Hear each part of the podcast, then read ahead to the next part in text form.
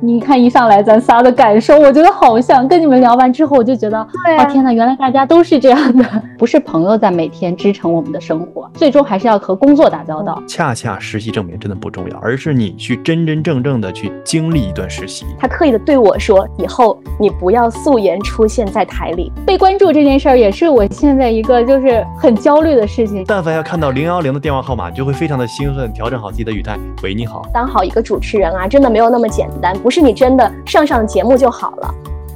Hello，大家好，这里是生活积极分子。这一期我们的主题是主持有心人，我邀请到两位，呃，妥妥的颜值跟实力并存，都是在今年正式踏入到主持人行业的两位同学，一起来聊一聊。啊，这一期呢，我本人也是非常的期待。那如果你对主持人这个职业非常的感兴趣，或者你也很向往的话，那一定一定一定不要错过本期节目。好，那首先呢，让我们有请这两位嘉宾来简单的介绍一下自己。呃，大家好，我是凯旋。然后，如果大家看过一九播出的这个片段的话，对我们的同学们都应该不会陌生。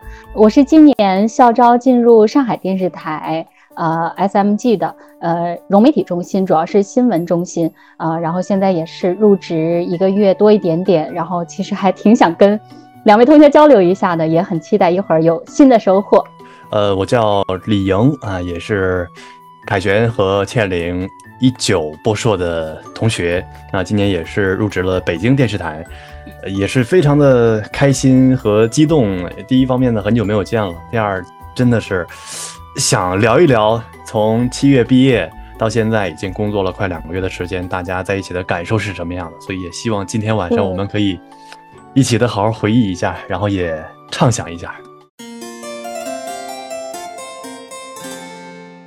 就是入职第一周的时候吧，我当时有一天晚上就躺在床上，突然想：天呐，我一定要找你们俩来聊一聊，为什么？我觉得我们的差异。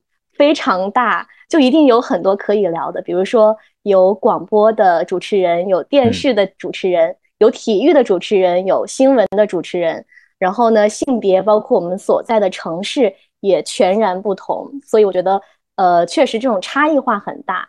然后第二个就是出于私心吧，因为像我跟凯旋都是去到了一个完全陌生的全新的城市，反正我就觉得挺无聊的。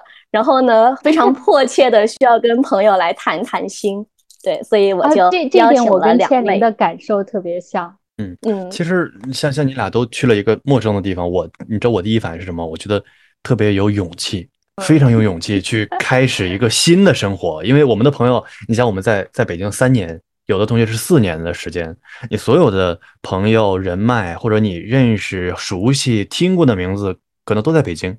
但毕业之后了，你马上换一个新的环境，一切都要重新开始。所以我第一的反第一个反应就是勇敢。我觉得你们俩非常的勇敢，嗯。所以千灵就是说一说你离开北京去到厦门的动力是什么？那还不是没有留下来的机会吗？对呀，当时我投了北京台，但是就因为疫情，正好那个时候湖南疫情了，然后就不让我去面试。当时咨询了好多，他们都都说没有。安排其他的第二方案，所以就没有办法去面了呀，觉得还挺可惜的，就很遗憾。然后，那你现在要来厦门，因为厦门就是我之前从来也没有来过，然后觉得这个城市好像，嗯，有海，然后感觉应该能够很舒服。当然，最重要的还是这个职业让我来的，因为我当时确实工作选择。嗯，是主持人这个职业的，就只有这个城市了，其他的可能做的就不是主持人这个行业了。对，所以我还是先以职业优先吧。但我很羡慕能够留在北京的人呐，就是你身边的环境、人脉，真的都是你很熟悉的。那像我现在，我们就得重新开始，从零开始，我就感觉我每一个人生阶段都在不断的清零。啊，真的，你你，我现在跟你的感觉完全一样。呃，然后我想先问你，第一个就是你有很强烈的这种，呃，就是失落感或者说落差感吗？就就是失望的，就不好的，不说对比啊，就是说不好的这种消极的感觉，遗憾呀，或者是觉得，呃，应该是没有，看反应 感觉应该还挺幸福。不不不不不，还后悔倒不后悔，但是会有一些小小的落差。我当时以为我是会主持一档新闻类的节目嘛，因为我一直觉得我是适合做新闻类的，其中就包括你，比如说可以出去一些重要的新闻现场，比如说这些天那个厦门有投洽会，或者说一些重大的会议，我可以去到现场采访、出镜报道，或者是你至少可以去见证。但是后来我发现，这些都是新闻中心做的事儿，跟我。半毛钱关系都没有，就是我们是属于坐在台里，然后用他们传回来的素材去编辑的这么一个性质，所以就这一点会让我觉得跟我设想的有一点出入，就我不能够像记者那样去到新闻现场。但是有意思的可能就是因为我接触到的是两岸的新闻，这个可能特殊性在其他地方地区的新闻节目一定都是。主持人会非常的，你播报也好，或者是干嘛也好，都是态度中立的。但是这边就不一样，他要求你态度非常的鲜明，可能都要加入一些嘲讽的语气，或者说批判的语气。就这个还是一个小挑战。嗯，刚刚倩玲说完，我说到那个选择，我想插一句，就是因为你看，倩玲刚刚也说说，之所以选择厦门，是因为呃只能选厦门，就主持人这个行业，主持人这个职位当时只有厦门。然后我呢，也是因为。我也只有北京，但是有一个人不一样，是凯旋。就我是有和凯旋当同事的机会的。凯旋在对比之后选择了上海，所以我也特别好奇，就是你最终的决定是什么导致你选择了上海？其实，嗯，说实话，我自己个人从城市来看，我当时是很想选择北京的，因为我我虽然就是拿到两个 offer 嘛，上海台和北京台。然后我自己从城市很想选择北京，但是呢，从工作的内容，因为我两个地方都实习过，然后的感受，直观的感受就是我更喜欢在上海的工作。就其实很简单，但是我当时其实说实话，我不是一个特别特别有勇气能够清零，然后选择来上海的一个人。但是当时在就是一是经过实习，你工作的这个。到底干什么之后，工作内容的不同给我一个动力，然后另一个动力就是，我觉得人就是要突破自己的舒适圈儿，我就是太不想突破了，所以不想去上来上海。然后，但当时我就觉得，哎呀，也无所谓，就是你说现在我在北京有朋友，那今后我在上海也会有朋友，然后就想说，嗯。你从根本上的就不是朋友在每天支撑我们的生活，就是你的生活最终还是要和工作打交道。那你就选择一个你喜欢的工作，然后朋友或者说同事或者说老师啊前辈啊，其实是你到任何一个城市都会重新建立的。嗯，然后我就慢慢给自己这样洗脑。嗯，对，然后但是我也挺有感触的，就是来你前期工作做完之后，来到上海之后。又会有什么样的感受？我觉得这个是比较有意思的，你知道，我跟倩玲的感受很像，就是虽然我前期做了很多的心理建设，然后来到上海，嗯，但是我真的来到这儿之后，就比如说，基本上我呃重新找房子啊，然后呃还有和上海的文化呀，就都是一个重新要融入的一个状态，然后其实自己也会遇到很多困难，然后比如说啊，我就想讲一个。小小的例子就是我去，呃，跟我们是打交道的，说啊，你这个在北京上学的我不知道的呀，啊，我们在上海上大学的都是怎么怎么样的呀，我就觉得就有一种被鄙视了的感觉，你知道吗？今年入职的所有小伙伴都是基本上百分之九十都是从上海毕业留在上海的，然后我是从外地过来的嘛，那一刻我就有一点觉得我是下了决心，然后选择了这座城市和这份工作，为什么要？这样让我伤心的感觉，但是整体上从工作氛围啊什么之类的感觉，我还是觉得还是挺开心的，也会有失落过，跟倩玲一样的感觉。但是想想，我觉得大家 其实，在每一个城市，不同的城市换了城市之后，清零之后，你还是要和你最本质的要和工作打交道，所以我就觉得还可以。其实我的感受就是，刚刚我们一直在提到一个词叫清零嘛。我虽然在北京。但是我从入职到现在，我也觉得我在清零。就虽然在北京，但其实就一切都是从头开始。就你从最开始的那个谈到工作选择的时候，我其实没有那么笃定。我今年，呃，我给大家梳理一下我的找的岗位啊。第一个最先拿到 offer 的是国家电网，就要去国家电网了，就已经完全转大行了，就已经。我想那也行吧，我说那不行，国家电网我去国企是吧，也比较符合家里人的期待啊，也能还算我自己觉得也还可以吧，转行就转行嘛，嗯，毕竟这个这么多年的坚持，我想也就到这儿了，有可能。我还面试了工信部，去实习了，工信部去写文章，也是从头开始，也是一个清零。最后就是现在这个工作岗位在北京台，当时我没有抱任何的希望，我我能进，我一点希望都没有抱，从来没有相信我我能就是最终面试笔试完一轮一轮往下走，都是机缘巧合。我觉得从现在开开来看，呃，后来就也比较幸运，我没转上成功，就还是做这个了。做这个之后来到台里，当时面试的时候我印象特别深，我们的那个台主任当时做了好多各个部门的主任嘛。就来问我说：“你做过财经吗？”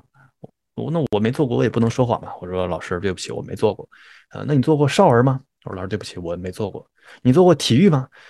我说：“老师，对不起，我说我做过电竞，也算是体育吧，但是也不太沾边儿。”那好像最后也是笔试和面试综合到一起，就录上了。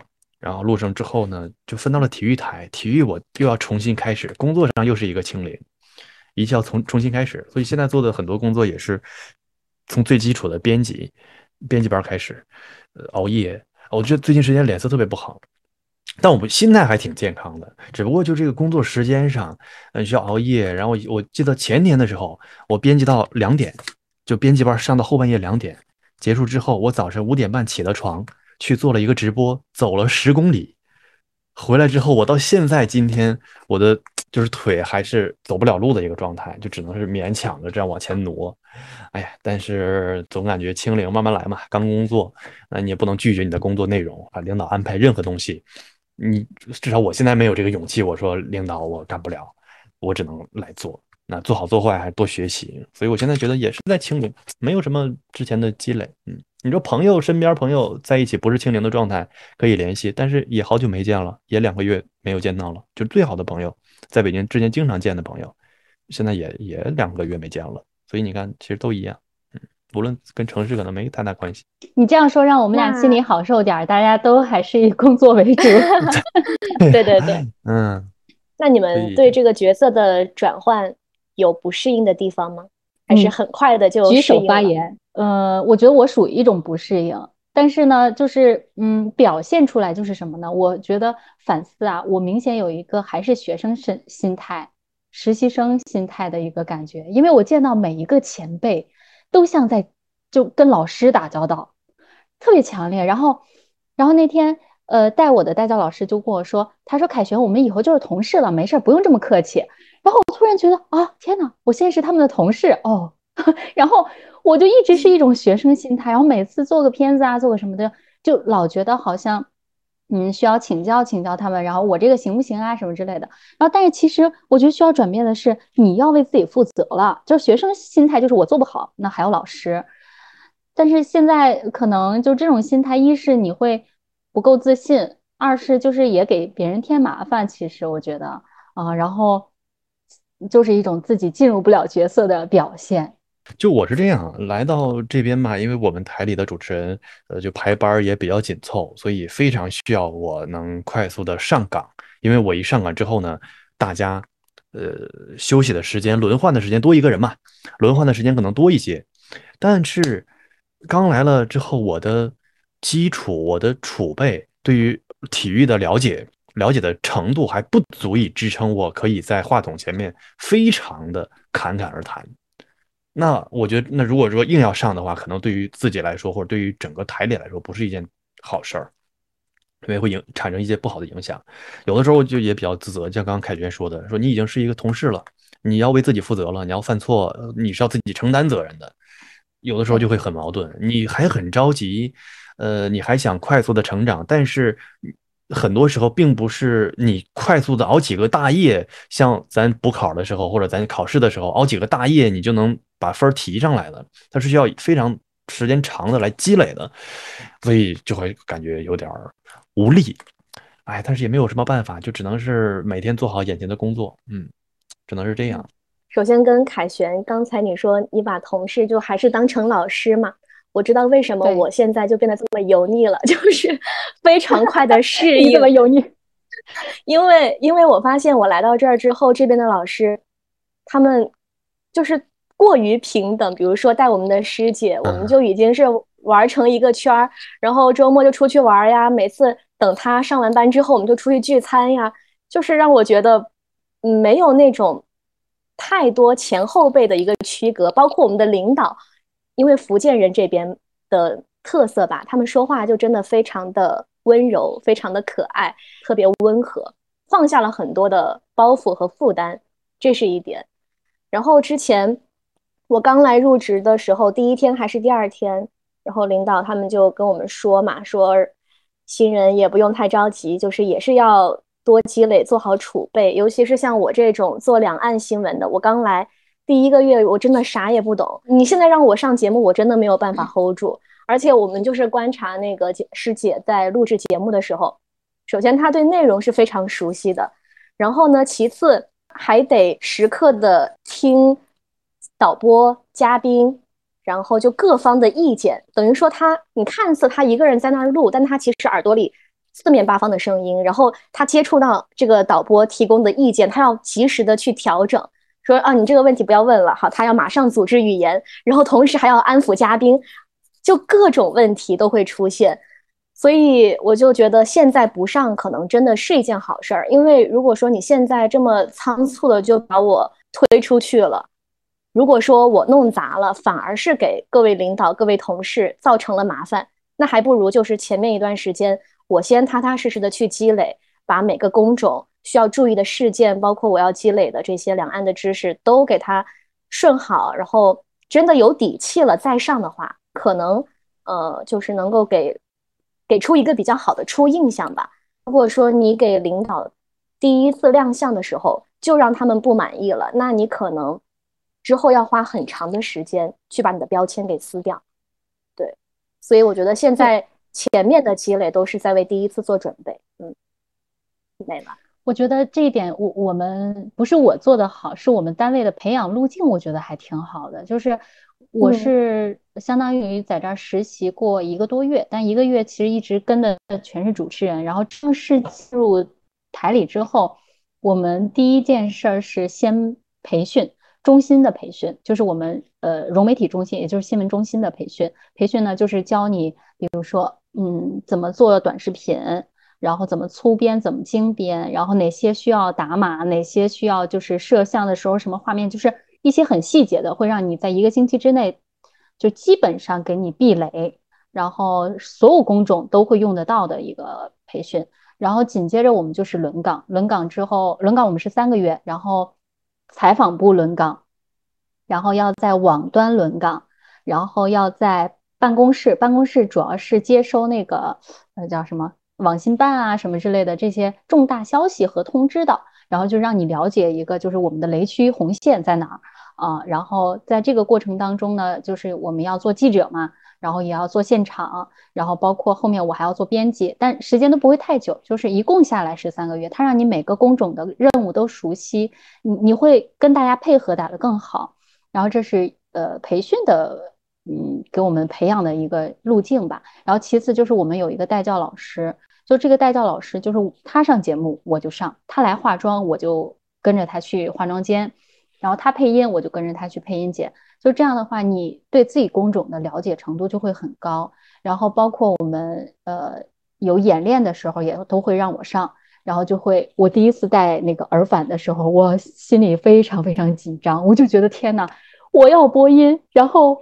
后面还一直有人跟我说话，怎么办呀？天呐，然后真的，但是当我真的，而且哦，对，而且他们说上海话，我完全听不懂啊。就导播老师都说上海话，我就特别特别紧张。然后，但是真的戴上之后，有了第一次之后，其实我就没有那么怕了，因为我我发现，呃，导播是不会一直跟你说话的啊。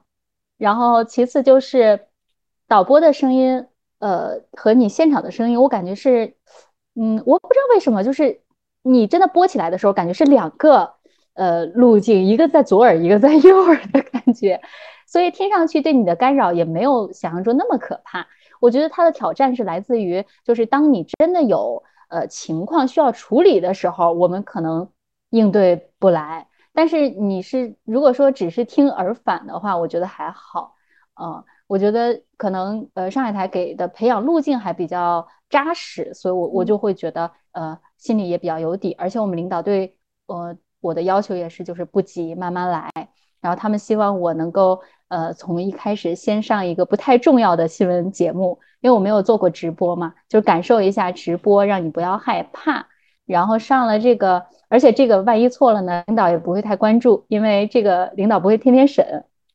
然后做完这个之后，再去上一些现在需需要我去上的呃节目。啊，然后给我自己的心理压力也没有那么大了，而且我这两天天天在看白岩松老师的一本书，然后他主要就是讲那个，就是不要害怕电视直播，对，天天现在给自己做心理建设。嗯，我想问一下，那北京台的培养模式是什么样的呀？我们吧，我觉得培养的模式是这样，就是根根据每个台的情况不同，然后来做做选择，因为今年我们。主持岗是两个人，然后一个去了少儿频道电视端，另外一个就是我来到广播。呃，其他的同学就电视端其实是没有的。然后说到这个直播的这个事儿，或者培养路径这个事儿，我来了之后，呃，大概半个月之后吧，就是在一档节目当中的五分钟的时段开始上了直播，但是是广播的直播嘛。所以就觉得还好，把那些就文字啊，你只要读一下就行，它都是固定了，你只要在话筒前面读起来就可以了。但我在读的时候，我就明显感觉，虽然是广播，也不会有摄像机，只是一个话筒，也感觉很紧张。就刚开始去的时候会感觉很紧张，然后第二天其实就好了。但是前段时间给我感触最大的是什么呢？我们平时做节目，不知道你们什么感受啊？我之前录节目的时候，我总感觉其实就是我自己。我对于镜头之外的那些观众，其实我没有更深的印象，或者没有更深的这种感触。我觉得他们可能就不会特别的关注我吧。啊，虽然我是个主持人，虽然在镜头前播新闻，但是有一天我给听众打电话发礼品的时候，统计信息啊，你看干的活多杂，还统计观众信息，我就逐个的打，我说啊，恭喜您获得了什么什么奖品。之后这个听众说，哦，是李莹老师吗？我说。啊，就他听声音就判断出来了。他听那个我们的节目，说是李莹老师吗？我说啊啊，就那一瞬间我就发现哦，原来还有人来关注，就还有人在关注我。那这个时候我就感觉后来工作压力其实还挺大的，你就感觉有人在其实在关注你。你可能这一时间你说一个错字，这一段你说啊那个好啊是这样，那接下来呢我们嗯那个这是啊，你可能会有一个停顿，你觉得无所谓，但其实。这些东西都是有被记录的，所以后面我的工作会相对来说就会更加的谨慎，一遍一遍的校稿，一遍一遍的去去读字，去确定它的字音啊。还有就是说到这个不同的实习岗位轮岗，其实，在入职这个之前，我已经几乎把所有的媒体轮岗都轮个遍了。大一研一的时候，咱们在学校上课之后，我就出去了，去了好多家实习单位，省台、黑龙江台、武汉台、央视，呃，新媒体、公众号。就是什么，甚至罗永浩直播带货我都去带过，啊啊，就是各种工作尝遍回来之后，你会觉得哇，能做主持人，有个主持人岗，这真好，很感恩，嗯，真不错。实习真的还是非常重要的。嗯，是，所以我们这个节目想要什么？对，所以我们这个节目可能会有很多。在校的播音生会听到啊，那这个时候呃跟大家说一下，就这个实习经历。很多同学会认为实习证明更加的重要，但是在我看来，我觉得恰恰实习证明真的不重要，而是你去真真正正的去经历一段实习，这个会成为你的底气。包括像凯旋刚刚说，说之前可能在很多地方实习，那实习完之后，最后哪怕没有这个实习证明，但是你经历过了，它一定会在后面某一个你非常重要的场合去成为你可以说的一段内容，让你更加的有底气来面对接下来的考试。对我也有这样的感觉，就是我。呃，研究生的时候，我不是在丰台融媒体给他们播了一年的新闻吗？对，然后其实呃，那个是我们导师的项目，然后我过去播呢，因为区级融媒体嘛，然后其实呃，当时也没有想很多，就是干活儿。然后包括其实在此之前，我一直觉得自己播不了新闻，我就觉得我业务不行，然后也也没有新闻的感觉。然后播了一段时间之后，真的是每次我都会给自己做呃复盘，就去看有什么问题，然后进步的特别特别快。然后到我来上海是包括面试试镜，嗯，为什么我觉得我能得到这份工作，很大一部分原因就是我要感恩丰台融媒体。然后那天玉老师也说说丰台融媒体重新培养了你，就是我觉得因为之前学校的训练它还是一个呃书面化的，然后到了那边去真的播上之后，你会对自己有一个很大的审视，包括你有什么缺点，然后你有哪些优势。所以我在上海台试镜的时候，呃，面试到终面的时候，领导就问了我一个问题，他说：“你以前是工作过吗？” 然后我我说没有，呃，我说我有一段实践，我感觉就是可能，嗯，他们从你的播报的感觉上能看得出来你是播过东西的，我觉得这很重要，就不是呃学生在演练，而是真的在播东西。我跟你们的经历真的有点相反哎。虽然说我也有很多实习，但是我的实习经历正儿八经跟播音主持相关的很少很少。就是我，我想一想啊，我研究生的时候，湖南卫视做过记者，做过综艺的导演，然后也去互联网大厂做过那种短视频的编导啊，甚至还演过，但是就是没有跟播音主持有关的。所以我觉得这导致了一个问题，就是我现在在工作当中，你让我剪。短视频我 OK，你让我剪那个短片或者是干什么我都可以，但是反而是接触到这个跟专业有关的时候，我会有点怯，我会有点没有安全感。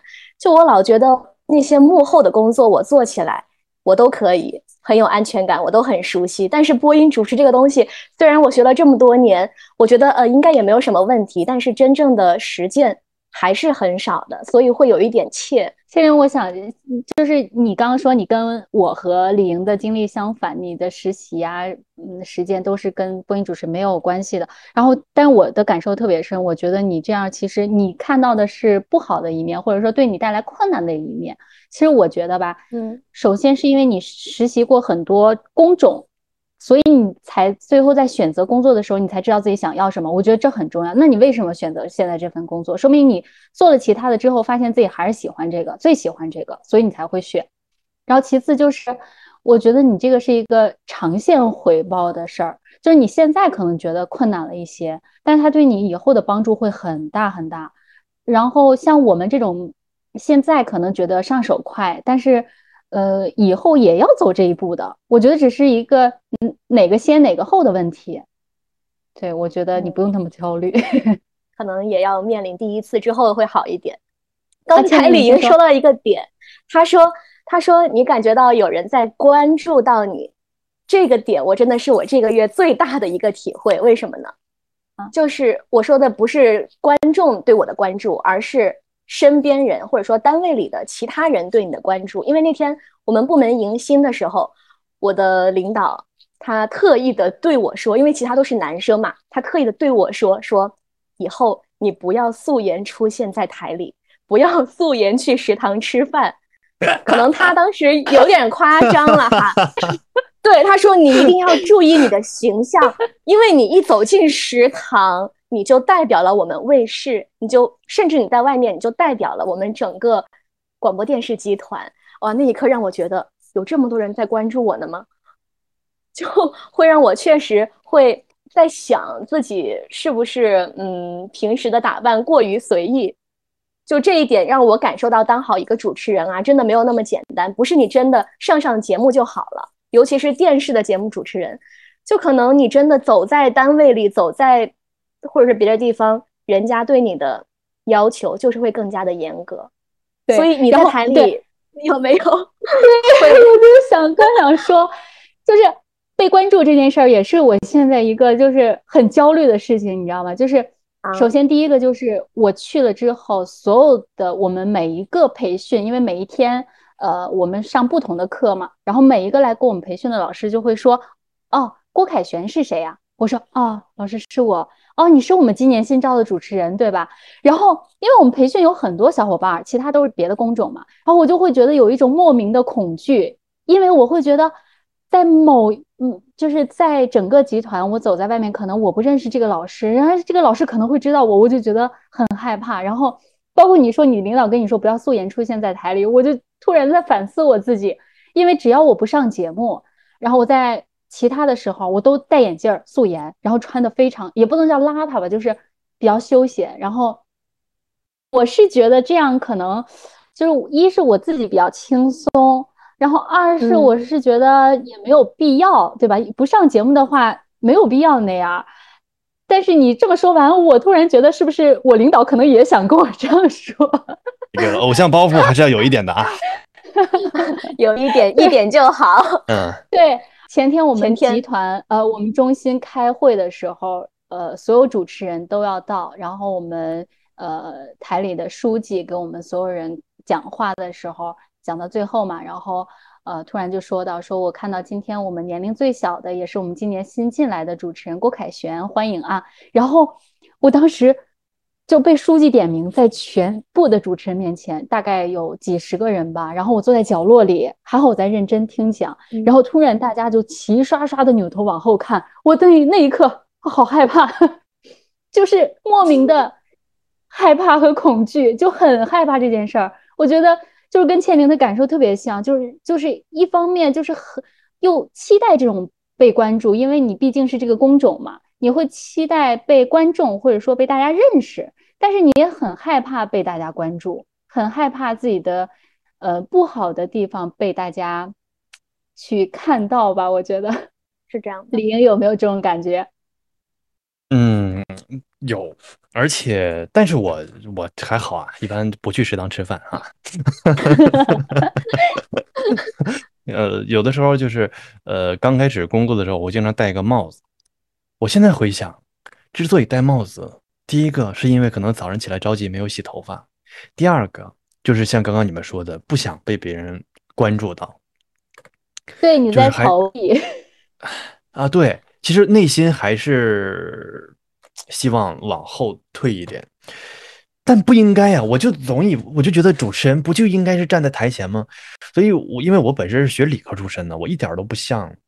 学播音专业出身的学生，我最开始本科学理，我觉得对于理工科的这学生来说，呃，下意识还是不是特别的喜欢展现自己。这么说，我们三个人的性格好像都是这样的。嗯，好像喜欢往往后站一点，不喜欢太出头。对对对，而且第一天入职的时候，我印象特别深，我赶上第一次台里的例会，也是一个非常长的一个会议桌。每一个会议桌前面摆一个名牌儿，就是各个部门的人啊，我就呃，这个我在靠门的这个位置，另外一个是两个台长坐在对面，然后给我们安排在台长对面的位置，两个新人，我俩就坐中间，两边都是老同事啊，老同志们，就把目光转向了我们，就刚刚凯旋说的那个感觉，我说啊，这这这肯定接下来这就就是要自我介绍了呀。啊，对不对？抓紧想词儿吧！啊，第一部分先说啥？第二部分说啥？对后来熟悉了之后还好。嗯，我我想说的是，我感觉这一点，呃，本来这这段时间我自己在反思这个问题，我就觉得做主持人，那你不应该是一个勇占 C 位的一个性格吗？为什么我老要？就往后靠，我真的是最近一直在想这个问题。然后有的时候我还会觉得说，哎呀，是不是我的性格不太适合做这个呀？为什么我总是就是遇到什么事儿特别明显？就是我们所有培训拍照，我永远站在最边上，真的，我是永远等别人站好之后，我站最边上的那个人。我就会反思自己。然后刚刚你们俩也说到这个问题之后，我就觉得哦，终于找到了，就是跟我心里原来是一样的同志们。但是呢，咱们仨一块儿说完这个问题之后，我又觉得是不是我们仨 确实都是属于这一类性格，都需要反思一下。是，除了这一点之外，在工作的时候，比如和各个老师交流，你特别，至少啊，我就刚开始觉得想给老师们留下一些好的印象嘛。但是留下好印象的同时，有的时候你会觉得会不会苦了自己？你没有这种感受吗？呃，有一些，因为作为一个新人，学会拒绝，我觉得是一件特别牛牛叉的事儿。就学会拒绝，太难。你是被职场 PUA 了吗？那倒没有，我觉得到现在我，因为我之前也经历过职场，所以我是觉得不会被 PUA。但是有的时候你会想，哎呀，这个事情自己坚持一下就过去了啊，坚持一下就过去了。而且我会发现，就刚刚咱们说不占 C 位这个事儿，我就来了之后，心态跟本科生进入到主持岗的心态特别不一样。就是咱们一起进也有本科生嘛，对吧？凯旋，嗯嗯，现在就是他们工作就非常的猛，非常的冲，嗯，就是什么都可以，什么都可以。然后我的心态就是，反正我在这干一辈子，慢慢，所以不着急，不着急啊。下次就是就会有这样的心态，哎，嗯，我是觉得这种跟我们的性格确实有关系，而且其实他也没有什么不好，嗯，我我觉得。可能就像李莹说的，你要在这儿干一辈子，然后一上来你那么想要就是什么都做好，然后勇占 C 位，但是我觉得就会一是会很累，二是我觉得我们这样比较稳的性格，嗯，就是也会有好处的，嗯，它是一个长远的，嗯嗯。有后劲儿，有后劲儿。对你一一开始冲的太猛了，后边你就没有力气了，反而可能会让那个领导觉得你没有刚开始那么拼了，反而到后面可能会对你的印象减分。嗯，我觉得慢慢来，厚积薄发还是对的吧。嗯，对我我也有怀疑自己，我这一个月老是在问我到底适不适合当主持人呀？我觉得我。就是会怀疑自己，这是真的。虽然我还没有上过镜了，呃，我上过一次镜，就是录那个呃短视频，就是那一次上镜，我都对。当时其实老师也提了很多小细节的问题，就是以前我从来没有关注过的一些问题，比如说，比如说颈纹这个问题，比如说呃那个衣服的材质的问题。就这些，老师都会很细心的给你点出来，我觉得这个是好的，就后期慢慢的去改嘛。你们在工作的时候有没有老师，就是对你的播音专业明确的指出你的问题？我特别好奇。比如说凯旋，你播新闻，有没有老师告诉你说你这这个新闻这条读的有什么问题，而且是非常具体的那种，而且指出来之后，你可能会觉得心里咯噔一下。哦。我理解你的感觉了。首先呢，呃，我是在实习的时候，大家对我的建议会比较多，因为我实习的时候是一个集中要去给大家听我的配音行不行，我的是呃播出行不行的一个状态。然后现在呢，这段时间一是给我排的配音班不是很多，然后二是我主要是在干别的轮岗的工作嘛，所以可能大家对这部分的关注先放一放了，然后。呃，是有老师帮我听的，但是我说实话啊，就是不管是他们说出什么样的呃建议，我其实心里都没有那种咯噔一下的感觉，真的，我觉得我就是心态特别好，就是我总有一种觉得他们是老师，所以他们不是在批评我，而是在教导我的感觉，这就是为什么我刚刚说我总把他们当老师，所以我很容易接受他们对我的批评和指导啊，我就没有什么心态上的感觉。嗯，我觉得这个就是你能不能接受批评和接接接受表扬和接受批评的很重要的一个点。然后我反而觉得，如果有人肯跟我说出来，我其实是挺开心的，因为我最怕的就是大家其实都觉得你播的有很多问题已经很明显了，但是没有人告诉你。我觉得这才是最可怕的。完全赞同，我就是一个特别能接受批评的人。我觉得，嗯，只有别人批评你，你才知道自己应该怎么去进步，反而是。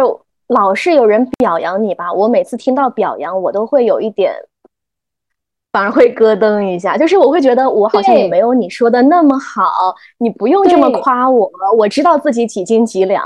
但是对于那些真的会跟你说出意见的人，我真的发自内心的感谢那些人，他们才是对我帮助最大的。嗯，我也是，我很怕现在，比如说别人说你不错啊，怎么样，我就觉得天哪，不要捧杀我，我好害怕，好害怕。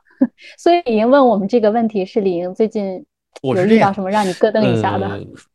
就是也没有咯噔，就是我来到台里之后呢，呃，就是我当时带我的这个老师啊，当然专业非常的棒啊，然后也没有 PUA 啊，呃，就是但是有只听到一个老师在跟我真正的说我未来的这个发展啊，然后很多老师们也是说觉得没问题，我就会在这样的过程当中，你觉得不知道你的问题在哪儿，就是哎，我我我问题在我应该怎么进步？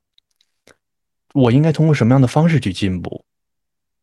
我刚来之后可能会前段时间做工作，就会觉得东一下，我也做片花，也做抖音，也写公众号，也做点采访，呃，配音也录一录。但你总感觉是东一下西一下的，就不成，没有特别的成体系。那我其实某种程度上会着急嘛，因为我们都知道，你有正向的反馈之后，你才能会走得更好。嗯，但是某种程度上来说，正向的反馈，而且一定是要在播音主持这个专业上的正向反馈。你说老师说，哎，你这个视频剪的真不错呀，那我不觉得这个能能能激励到我，能反馈到我啊，所以有的时候会这样，就会听不到一些具体的反馈。当然，你说表扬，就刚刚也说了，听表扬其实不喜欢听表扬嘛，骂骂骂骂自己的别信啊，对，是的，没有，就是怎么样找到一个。会给你指出意见的人，这个也挺重要的。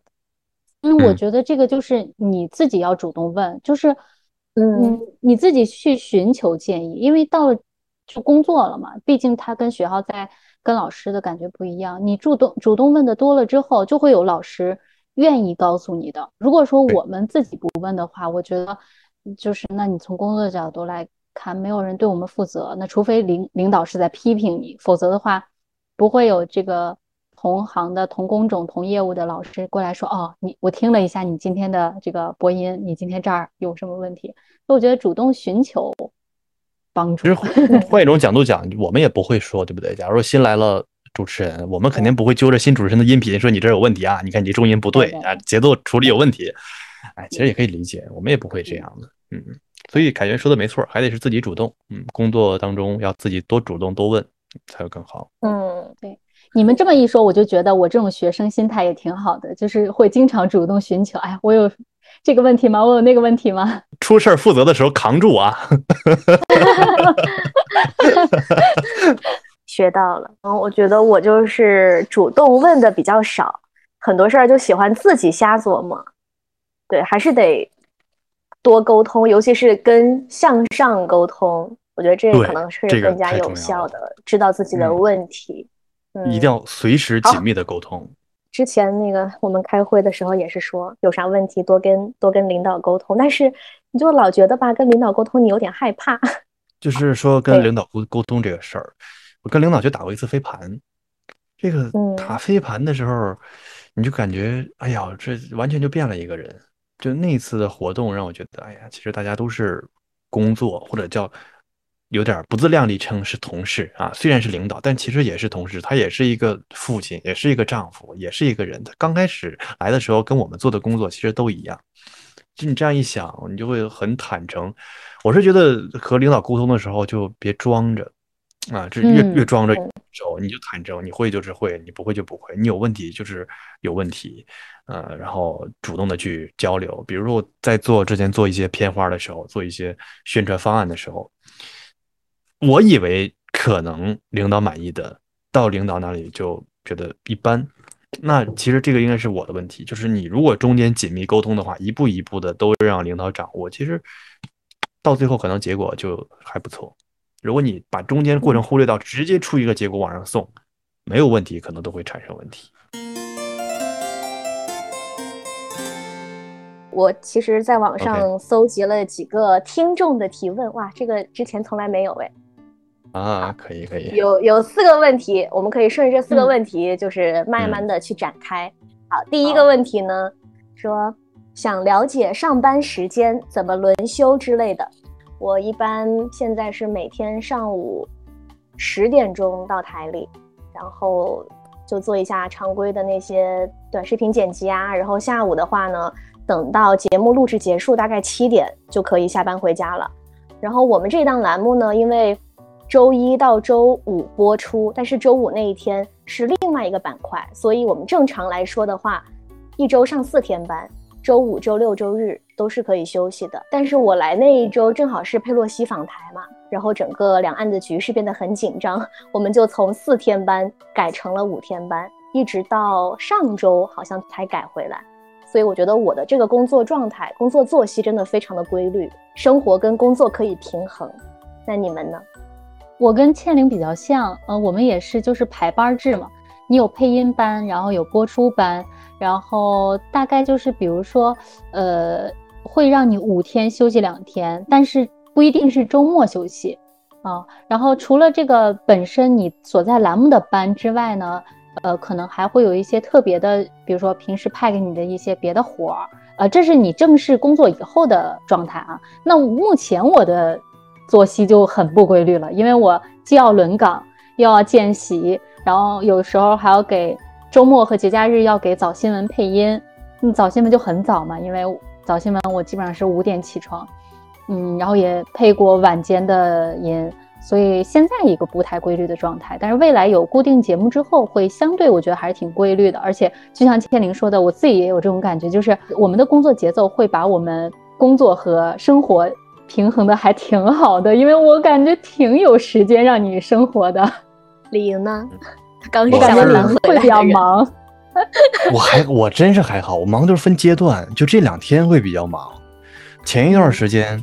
呃，或者我可以观察我身边的同事，嗯，每天我们按照以节目为单位嘛，就是你所有的工作时间都是以节目走的。我们现在台里的节目是固定的，是早晨的七点到八点半，啊，晚上的六点到七点，所以这两个时间段是直播。嗯，那我接下来的岗位可能是早晨的七点到八点半这个岗位，啊，这是主持岗，也就是说你完成早晨，那是五点多就要来，五点多来，六点多开始准备，准备七点上直播，八点半结束，结束完之后就今天的一天的工作就没有了。如果你不上晚上的直播的话。就结束了啊！那那像现在我如果上编辑班的话，我可能就要从六点多开始，晚上的六点多开始搜集第二天的资料，就是为明天的节目做准备。我现在所有编的稿子是明天的主持人要拿到开始播播讲的，那我就六点多开始准备。我可能像今天一会儿还要去准备，大概可能要一点多才能结束。一点多结束之后，我明天五点多还要去一趟台里把节目上传到台里。理论上这个编辑班应该在单位上。但是我可以在家把弄东西弄完，到台里一放，啊，就结束了编辑班的岗位啊。所以编辑老师们也会更辛苦一点啊。但是在后面的过程当中，如果真的上工作岗位的话，双休应该还行。就每天每周的话，固定两天、三天的休息时间应该还是有的，而且比较自由。那如果你之后只上主持人班，嗯。感觉上节目的时间很少，你还是就即便是工作日也有很多自己的时间，是吗？除了上节目之外，就都是自己安排吗？哇哦，对，好爽啊！这也太爽了吧！是的，那就是早起嘛，早起还是挺难受的。主持人好像就是这样，就如果正式的话，你就真的来台里看看稿子、配音啊，或者是上镜、化妆这些就好了。可能因为我们现在新人，然后你还得做其他的工种，所以我们反正是每天都得在台里先待着。然后我感觉就是可能我们这些，嗯，也不会像央视那么极端。你像那个新闻频道，我看好多新人他们都是熬夜在那儿配音，这种情况应该也还是比较少见的，顶多上早班会辛苦一点。第二个问题。呃，主持人应聘的技巧以及工资待遇怎么样？嗯，到了这个这个大家都很感兴趣的问题了。首先是应聘的技巧，然后还有人问，就是主持人应聘的机会多吗？会饱和吗？这两个可以一起回答，你们觉得呢？我自己的感觉是机会很少，我们都有目共睹，对吧？其实还是挺饱和的，然后机会也比较少。其实我觉得我们这一届算是比较幸运的。因为就是赶上了好年份，其实招的还是相对算多，我觉得，嗯，其他年份我感觉招的更少。像我们台，嗯，上一个进来校招进来的主持人岗应该是有七八年了吧，但是他们比赛当然也会进来啊。去年比赛的时候，卫视综艺那边招了一些人，像新闻中心的话，我目前校招进来的。应该就七八年都没有招过了，我觉得还是挺饱和的啊。先说工资待遇吧，工资待遇挺吓人的，我觉得 就是来了之后就是一种啊，天哪，我活得下去吗的感觉，因为我们有。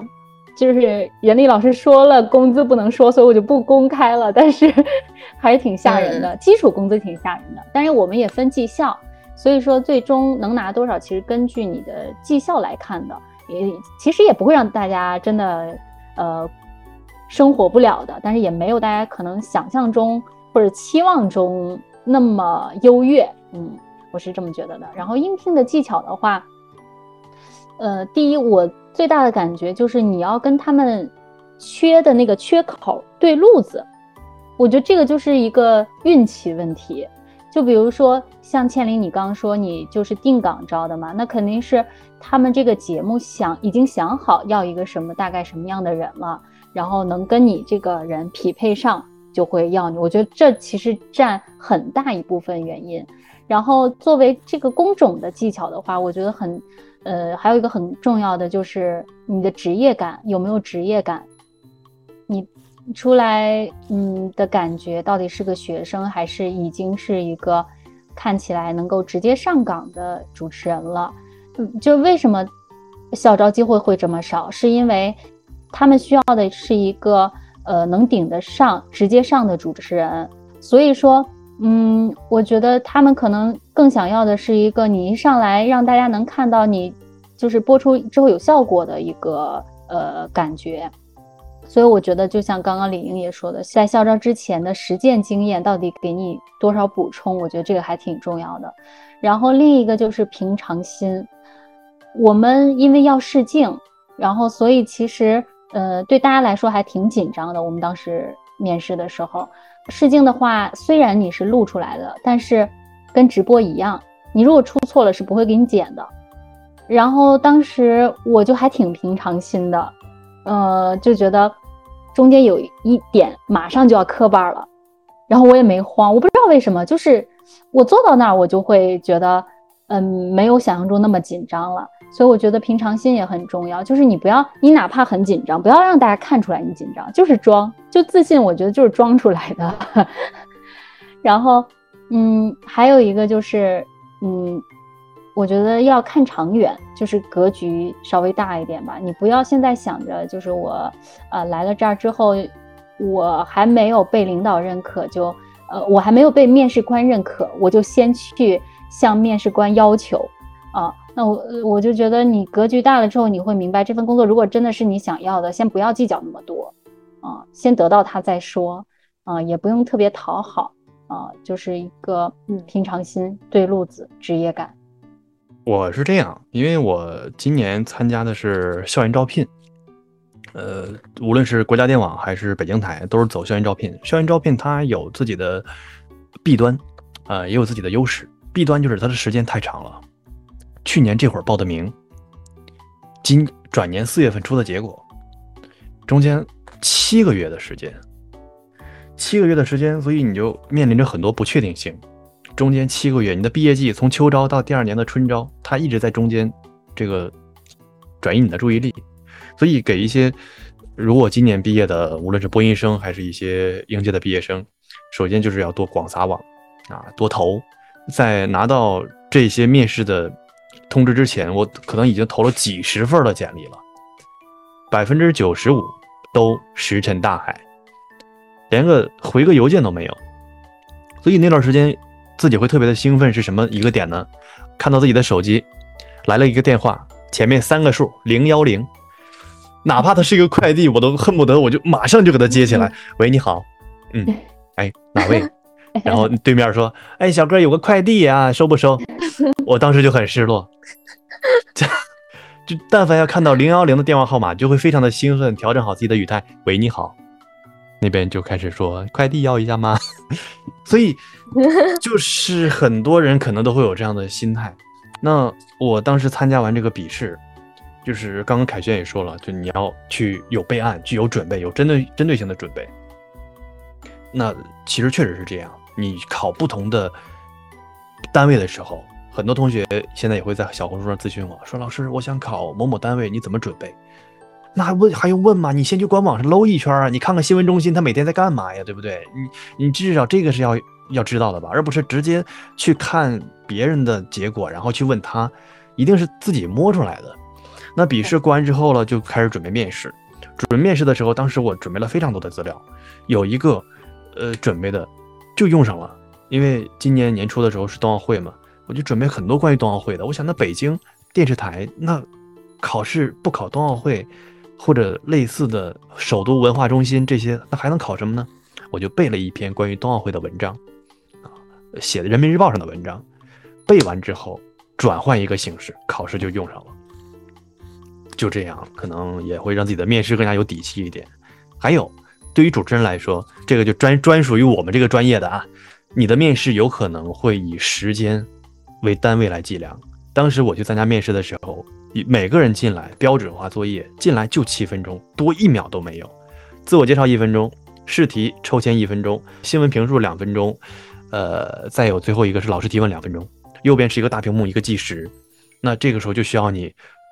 有具备卡点儿说完你的内容的能力，那你如果把时间卡得好，你后面可能就会更顺啊。面试我觉得还是面一个节奏吧，我自己的感觉，你只要你整场的节奏对了，步步都在点儿上，其实你的状态就会好一些。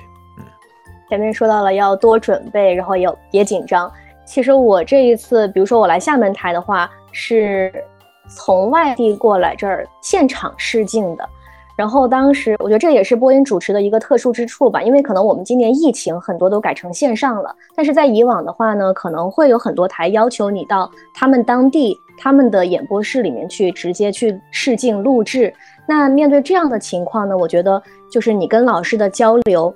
会拉长战线，就不仅仅是像李莹说的那种，在考场当中我只限定你七分钟，而我们这种呢，就是从前期在微信上我跟老师沟通啊，什么时候来，什么时候订机票方便，然后再到跟老师可能会呃在这个路上沟通、吃饭等等，所以就这个长时间的一个沟通的话，我觉得就非常需要你注意到一些生活的细节，因为他们是。面试考官，同时他也是你未来的同事，他们当然也希望不要挑一个特别事儿的同事，所以就是这种，如果是特殊的去试镜的话，呃，可能就需要注意，不仅是你的专业业务好，包括你的就为人处事啊这方面，也可能也需要特别的注意，嗯，注意一下生活的细节。我觉得你就是为了调整心态去看一些书，我觉得也挺重要的。就其实整个。嗯，求职是很焦虑的一件事儿，就像李岩刚刚说的，他战线很长，然后得到回复的机会又很少，所以我们其实心态，我觉得是一个很难保持积极心态的一个过程。那我觉得在那个阶段对我影响比较大的就是看书，就是你很焦虑，然后这个时候呢，你就去看一些调整心态的书，但不是那种成功学啊，或者说鸡汤啊什么的，就是一些嗯。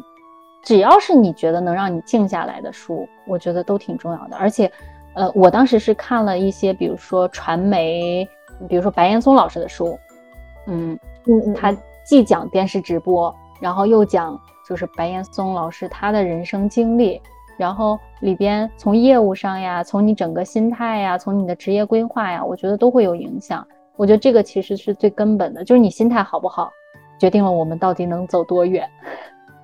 然后还有什么呢？想知道能在湖南广电做主持人吗？这个问题非常的明确。我们三个，对我们都没有在湖南广电，对，但我在那儿 实习，稍微清楚一点点吧。我就觉得，呃，结合我们刚才说的，首先他必须要在今年招主持人，像我们去年毕业的时候他没有招，那可能你就没有办法去面。呃，除非你真的优秀到已经让。你像冯喜那种，呃，已经让他们的台里的人愿意主动去跟你沟通，这种非常厉害的地步。然后再一个就是，其实，在湖南广电当主持人有两种，一种是像新闻中心那种播音员主持人，他们就是属于台聘；还有一种呢，像齐思钧这种，他是属于芒果 TV 下的一签约的主持人。那这种的话，他其实更多的像在当一个艺人来培养，就是你除了要主持节目晚会。可能还要去参演电视剧，还要甚至你有音乐才能，你需要去出单曲，就类似于这种吧。但前提都是竞争压力非常大，然后你需要自己全方位的能力都非常突出，可能才有机会呃能够留下来，能够出彩。好，那鉴于时间，我们最后再问一个问题吧，就是呃，你们还有没有什么想对在学这个专业的同学，或者是想当主持人的同学再说点什么？呃，我觉得还是如果有梦想，还是要坚持住。嗯，虽然我们长得越来越大，你会面临很多现实的问题，有的时候可能你不会成为其中的那个幸运儿。啊，当然你也可以可能成为那个幸运儿，但是无论怎样，如果对于话筒前的工作执着啊，对于话筒前的这个这份工作向往的话，那要多尝试几次。呃，这个尝试一定要多，因为你只有多了之后，你才会有机会，而且要相信自己啊，时刻的要相信自己可以能做到。呃，但有的时候也需要和自己和解，呃。因为现在我们的环境就是这样，每年的机会就是不多，就是很少。我们对于中传的，我们是中传毕业的学生，但是播音还有很多学校，有其他的这个也分等级吧，咱不提具体有哪些。但是从业的人数越来越多，但需求量是很明显越来越少的。那你如何看待这个事情？你有没有做好这个？自己要转行的准备，反正我当时我是真的是做好准备了，我也说服自己了。那现在我没转行，我觉得那就是我的幸运。所以对于这份工作，我会更加的感恩和珍惜。如果转行了，我想现在我也会说服自己，哎，无所谓啊，我你看我还还有话筒，我还可以配音，我还可以自己在家录。我当时就是这么想的，嗯，所以这是我最想对所有学播音的同学说的：如果有机会，努力争取。真是运气不佳。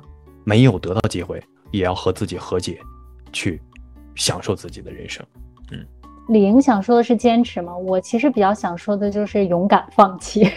真的 不是说劝退，就是有有点跟李莹说的后半部分一样的，就是你心态一定要好。我觉得我们三个都，我刚刚总结了一下，我们三个都属于那种其实已经做好转行准备的。我的心态也是，就觉得说为什么会投各行各业的简历，就是觉得也没有必要非要怎么样。包括因为我们都是研究生毕业，然后有一些你可以看到本科毕业的同学已经有很多很多都转行了。然后那个过程这三年对我的影响也很大。就比如说不做播音了的同学，做了其他工种、其他行业，其实大家过得也都很不错，也都很幸福。就那个时候我就会觉得，其实这就是一份工作。嗯，你如果说，嗯，得到它了，那是我们的幸运；没有得到它，其实就是不要固执，不要钻牛角尖儿。我见过有很多，比如说考研也好，找这份工作也好，考研考很多很多年，包括找这份工作就非要它不可，然后别的工种我就不选，我就待业。其实我觉得没有必要，就是根本还是你的人生，它不，它工作只是你人生的一部分，所以我觉得。就是其实，所以我和李莹想说的，其实是一样的，就是你努力，但是心态呢，就是摆正。我觉得还是有很多学这个专业的同学，把当主持人作为自己奋斗的一个目标吧。那我们三个呢，其实也是大家的一个小小的缩影，就是我们也非常幸运的得到了这个职业。呃，我们学校有个标语，就是说这里是终点，也是起点。我觉得可以改一下。把这个终点呢变成中间的那个中，就是我们三个人现在是处于一个这个道路上的一个中间的部位，就是完成了学生的身份到职场身份的转变了，同时又是新的起点。像我们刚才说的，不断的清零，那其实也是一件好事吧。面对着全新的环境、同事，还有全新的挑战，对，就是我们也可以重新的去积累，然后不断的去打怪升级。那最后呢，也就祝愿我们三个人的主持生涯 都能够越走越坦荡。祝你们在未来的工作当中也顺利，嗯，成为自己想要成为的那种主持人吧。谢谢。好，希望我们都可以成为自己想成为的那个人，而且在主持这条这条路上永远的继续的向前。我还最后再说一个，前段时间参加那个金声奖的录制。我坐在台下呀，看着屏幕前闪过的启月老师啊、方明老师啊、夏青老师，再看到舞台上的这个孟非老师、撒贝宁等等这些老师们，哇！突然感觉自己选了这个方向，一瞬间又有了激情。所以坚持下去吧，希望未来可以变得更好。那今天我们的节目就录到这儿了，感谢大家的收听。如果说嗯还有什么问题呢，也欢迎在我们的评论区里面留言。好，那本期节目就到这里，拜拜。那我撤了啊，拜拜，拜拜，好，拜拜。你看一上来咱仨的感受，我觉得好像跟你们聊完之后，我就觉得，哦天呐，原来大家都是这样的，不是我一个人有这样的感觉。做了这份工作之后，我养成了一个习惯，就是每天回来打开电视看新闻的习惯。我觉得这个习惯也挺好的，就是它伴随着你，你干啥事儿你开着，然后你听着央视的新闻直播间嘛，新闻直播间嘛。嗯，然后有很多事儿，你就是有一个感觉，你知道发生这些事儿。然后还有，比如说有的时候听到这个哪个读音跟你想象中、预想中不一样的时候，也会觉得哦，原来这个字正确读法是这个。然后我就觉得哦，挺好。这个习惯我觉得就是一个嗯被动努力的 好习惯 啊。你这个习惯真的非常好哎。就其实我我现在还在干一个活儿，就是因为金鸡节不是在厦门嘛。然后它的开幕式是厦门卫视承办的，然后我们的老师他就让我们几个新人就有在策划开幕式的一些东西。他当时也就在说，你们不管是就即便是做节目，你也一定要关注新闻，因为你只有经常看新闻，你才会有那个敏感度，你的站位才会高。就比如说一个电影节，你怎么样跟中国的发展大趋势能够连接到一块儿？那你只能看新闻，对，不然你啥也不懂。而且业务吧，也不会有人天天跟我们说你哪儿好哪儿不好什么的。然后我觉得看新闻呢，就是会给你培养一个，比如说，哎，这个播音员播的真好，然后你就会有一个感觉，新闻的感觉就会时常在。所以我觉得这个习惯就是你可以偷偷懒儿，轻松一点儿，让自己培养一个新闻感的一个好习惯。我觉得，我觉得看新闻是一个，还有一个就是看。好的节目，可能因为我们这边，呃，也会有很多的节目嘛。像我们做出策划案的时候，那个老师就说，多看一下那些优秀的节目，就各个台的，嗯，晚会啊，或者说你觉得比较有意思的，然后及时的去记录分析哪些点触动到了你，然后好的形式，你觉得创新的形式是什么？所以我们上周这两周吧，就一直会看一些，比如说。国内外的各大电影节的开幕式，他们是怎么做的？包括我这一次中秋节的时候，然后我就看了央视的电影频道的，还有湖南卫视的中秋晚会的主持人，他们主持的时候，嗯，我就觉得看不同频道的这些主持人啊，你真的会感受到完全不一样的风格。对，我也有这种感觉，就是对我们的影响还是挺大的。就是你能不能达到你想象中最好的那个状态，这是一回事儿。但是你现在已经有一个评价体系了，就比如说，呃，各个风格以及你自己个人的好坏，呃，一个判断已经培养出来。我觉得这个还是挺重要的。你得先知道什么是好，然后才会变得更好。对，而且我就发现。不同的城市啊，真的会给主持人不同的气质。我不知道你会不会有这样的感觉？就比如说北京的主持人，我觉得都很大气。然后呢，上海的主持人都很洋气。我猜你就要这样说，都很都很国际范儿。然后你像湖南的就会比较娱乐嘛。比较快那种灵气多一点吧。还有什么？我自己在上海的话，我其实感觉上海的气质是我印象最感受最深刻的是什么呢？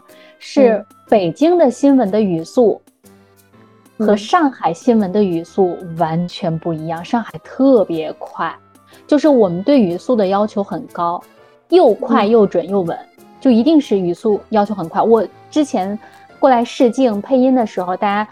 就是都会提醒我说语速可以再快点，语速可以再快点。然后我就觉得天呐，我自己在北京看到的新闻都是，就是你不要追求速度，不要追求速度。然后后来就是，嗯，我带我的老师也跟我说，就是上海这边的要求就是这样的，因为版面有限，然后想上的新闻也多，然后其次就是风格就是这样的。然后我觉得挺利索的，呃，就会给人整体感觉就是干净利索啊，嗯。其实也还确实，嗯，我觉得应该用一个什么样的词形容，就是洋气，对，嗯。然后其次就是他们，呃，上海台的主持人，我感觉基本上，呃，纯播音出身的，嗯，不算大头，就大家也都是从记者或者说别的领域转过来的，所以他们对你一个综合的素质要求还是挺高的。所以为什么他们，就是我们所说的洋气，是我觉得一是是上海这座城市，二是他们的业务并不是说那种，嗯。特别学院风的，而是都还是以内容为主、以信息为主的，所以整体的感觉确实有点不一样。哎，但你的老师是应海荣老师吗？你说的，对我特别特别的荣幸，真的。我们的首席，然后当时我来了之后，领导跟我说让我嗯跟海荣老师的时候，我就觉得天呐，我何德何能？我真的就是发自内心的觉得我何德何能。然后，因为之前你你去。观众的角度去看海荣老师的播报，你会觉得啊挺好的。然后真的让我跟他见习之后，我对他的就是更有一种难以企及的感觉。因为真的我看了那么多的播报，我真的觉得海荣老师是能够语速快、内容准，然后就是呃信息量给的很足很足的一个老师。就是他语速其实很快，但是他能把。这个信息和内容给你说清楚，我真的觉得太厉害了。他基本上没有，就是你比如说听到觉得哎这个中音奇怪，或者说嗯哎这个在说什么的感觉，就真的没有。嗯，你说好羡慕呀，太羡慕了。那他有没有给你传授一些技能、技巧、方法？有，对，有。我就是还就是印象挺深刻的。第一个就是他跟我说，这个广广义备稿，他平时基本上就是除了呃上班，然后平时所有的大大小小的事儿，包括别的频道的新闻，他都会关注。就是基本上我看到老师的上班状态也是这样的。如果说他对这个新闻背景不了解，他一定会查。然后他对读音把握不准的，有的时候我会帮他查，他都不会。就他不会让我去帮他查，他都是自己查。我查了告诉他，然后他还是要再查一遍。嗯嗯，特别特别认真负责。然后其次就是，嗯，我觉得老师还给我传输了一个我觉得挺重要的。他跟我说，他说就是你要摒弃杂念。就这句话听起来很简单，但是因为你刚来，你可能会关注说啊，我的形象是不是好啊？我的声音状态是不是好啊？我的有没有小动作呀？然后。嗯，我的精神面貌怎么样啊？他说这些都是你日常需要去考虑的，就是没有上节目之前，比如说我最近胖了，那我要减肥；我这个衣服不好看，那我要重新选衣服。但是当你坐到那儿之后，他跟我说，他说你就是摒弃一切杂念，怕有小动作，不要去想。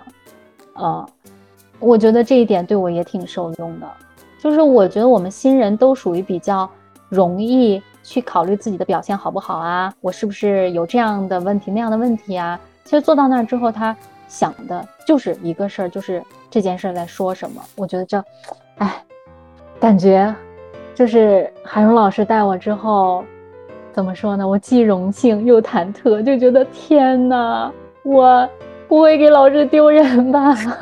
不会的，肯定不会。跟这么优秀的前辈学习，近距离的接触。我觉得他真的会全身心的影响到你。